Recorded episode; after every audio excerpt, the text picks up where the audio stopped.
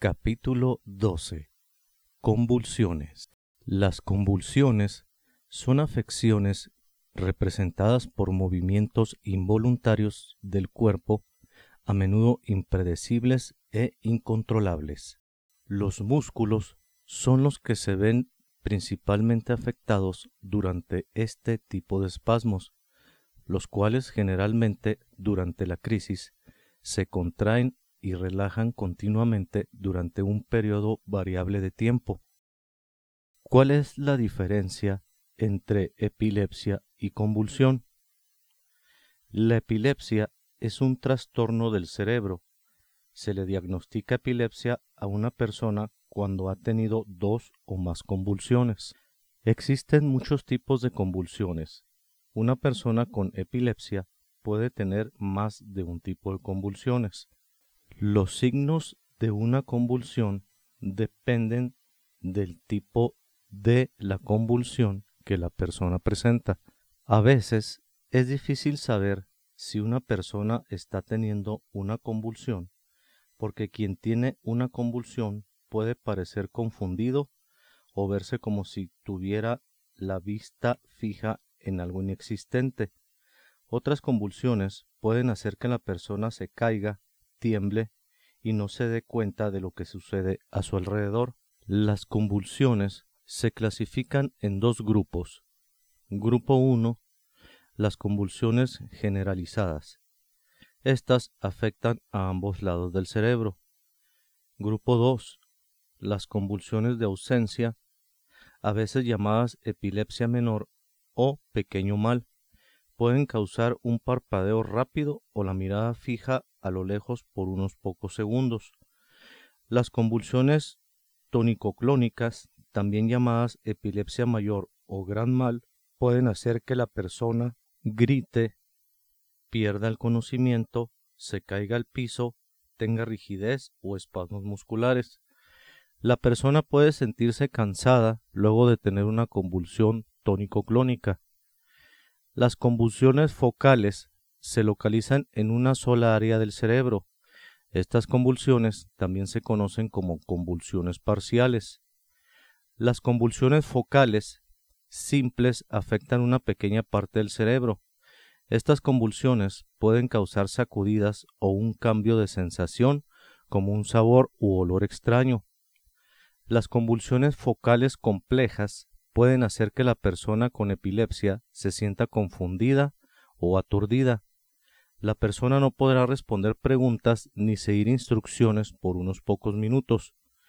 Las convulsiones generalizadas secundarias comienzan en una parte del cerebro, pero luego se extienden a ambos lados del cerebro. En otras palabras, la persona primero tiene una convulsión focal, seguida de una convulsión generalizada. Las convulsiones pueden durar unos pocos minutos. A continuación, te presentamos y explicamos cuatro palabras que se utilizan en el ámbito médico para describir una convulsión generalizada. Tónica. Los músculos del cuerpo se ponen rígidos. Atónica. Los músculos del cuerpo se relajan. Mioclónica sacudidas cortas en partes del cuerpo. Clónica, periodos en que partes del cuerpo tiemblan o se sacuden. Comúnmente estas palabras son utilizadas por los médicos o por personal más avanzado del nivel prehospitalario. Hay un punto muy importante que debemos tomar en consideración. No todas las convulsiones son emergencias. Fíjense en cuánto dura la convulsión. Llame al 911 si una convulsión dura más de 5 minutos o si la persona resulta lesionada al golpearse contra el piso. Y otro punto muy importante es cuando encontremos a una persona en convulsión, jamás se le debe de dar RCP porque hemos encontrado casos en los que las personas que quieren ayudar o intentan o dicen saber empiezan una maniobra de RCP y eso está muy mal. debido a que el convulsivo no está en paro cardíaco. Otra cosa que no debemos de hacer con un paciente convulsivo es tratarlo de sujetar o evitar que se mueva. Hay que dejar que el paciente convulsione libremente. Otra cosa también que hacen muchas veces, porque es un mito, es meter una cartera en la boca, una cuchara o cualquier objeto para que ellos muerdan ese objeto. Hay creencias que dicen que la lengua se les va para adentro o que se tragan la lengua. Eso es mentira. La lengua no puede hacer eso. Entonces, no traten de meter nada en la boca. Además de que si ustedes meten los dedos en la boca de un paciente convulsivo, pueden resultar lesionados ya que ellos no tienen control sobre sus movimientos y si los llegan a morder los dedos, hay casos en los que les han arrancado los dedos de una mordida. Tengan mucho cuidado en ese aspecto. Tampoco intenten darle respiración de boca a boca o como dijimos, tampoco traten de reanimarlos. Otro punto importante es que no les den agua ni alimentos ni medicamentos. Hasta que el paciente esté en el hospital, el médico sabrá qué es lo que le va a suministrar. Si encontramos un paciente que se convulsiona estando en el agua, ya sea en el mar, en un río, alberca o lago, hay que sacarlo inmediatamente del agua y ponerlo en posición lateral, la cual se llama posición de recuperación y checar su vía aérea que no haya entrado agua. También las personas que tienen otras afecciones tales como diabetes, enfermedad cardíaca o están embarazadas, hay que ponerlas también en posición de recuperación. Si te encuentras con un paciente convulsivo bajo cualquier circunstancia, nunca lo dejes solo.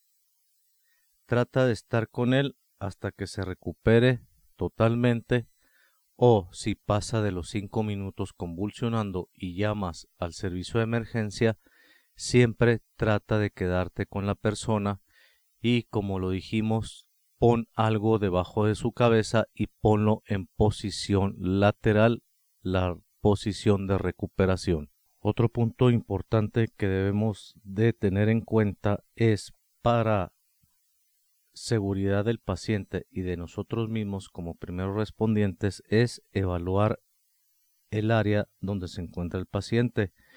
Si ustedes ven que hay objetos duros o filosos, hay que tratar de retirarlos. Si tiene anteojos, quíteselos. Si trae ropa justa, tales como corbatas, pantalones muy apretados, zapatos, hay que tratar de desabrochar para que la circulación fluya tal y como debe. Y como dijimos, si la convulsión dura más de 5 minutos, hay que llamar al 911. Hay muchos factores que pueden causar una convulsión. Los médicos se basan en los síntomas para sospechar el diagnóstico, pero habitualmente se precisan imágenes del cerebro análisis de sangre y electroencefalografías, las cuales registran la actividad eléctrica del cerebro para identificar la causa. Posibles causas de los trastornos convulsivos. Si el paciente sufrió antes de los dos años una fiebre alta o anomalías metabólicas temporales tales como niveles elevados de azúcar en la sangre, calcio, magnesio, vitamina B6 o sodio pueden desencadenar una o más crisis. Una vez que se resuelve la fiebre o la anomalía, cesan las convulsiones. Si las crisis se repiten sin factores desencadenantes, la causa más probable es una lesión durante el parto, un defecto congénito o bien una alteración metabólica o un trastorno cerebral hereditario. También Otra causa de convulsiones tanto en niños como adultos se deriva de un traumatismo craneal, un accidente cardiovascular o un tumor pueden dañar el cerebro y desencadenar convulsiones. Además, la abstinencia alcohólica o la abstinencia por drogas. Hay situaciones que irritan al cerebro y terminan en trastornos convulsivos, tales como lesiones fuertes en la cabeza, determinados fármacos o drogas suministrados sin saber que el paciente era alérgico a ciertos medicamentos o drogas. Otro factor es la falta de sueño, la cual puede ser producida por un exceso de estrés físico o emocional. Además, pueden estar intoxicadas por drogas o alcohol o las personas que han dejado repentinamente de beber o de drogarse. También las convulsiones se desencadenan por sonidos repetitivos, luces centelleantes, videojuegos, o incluso al tocar ciertas partes del cuerpo.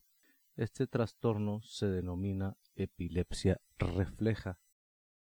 Si deseas obtener una información más detallada acerca de las epilepsias y convulsiones, te invitamos a que visites las siguientes páginas web www.neurologia.com www.cdc gov www.apiceepilepsia.org y www.ims.gov.mx. Todas estas son páginas oficiales relacionadas con el tema. También en el encabezado de este capítulo encontrarás las páginas web antes mencionadas.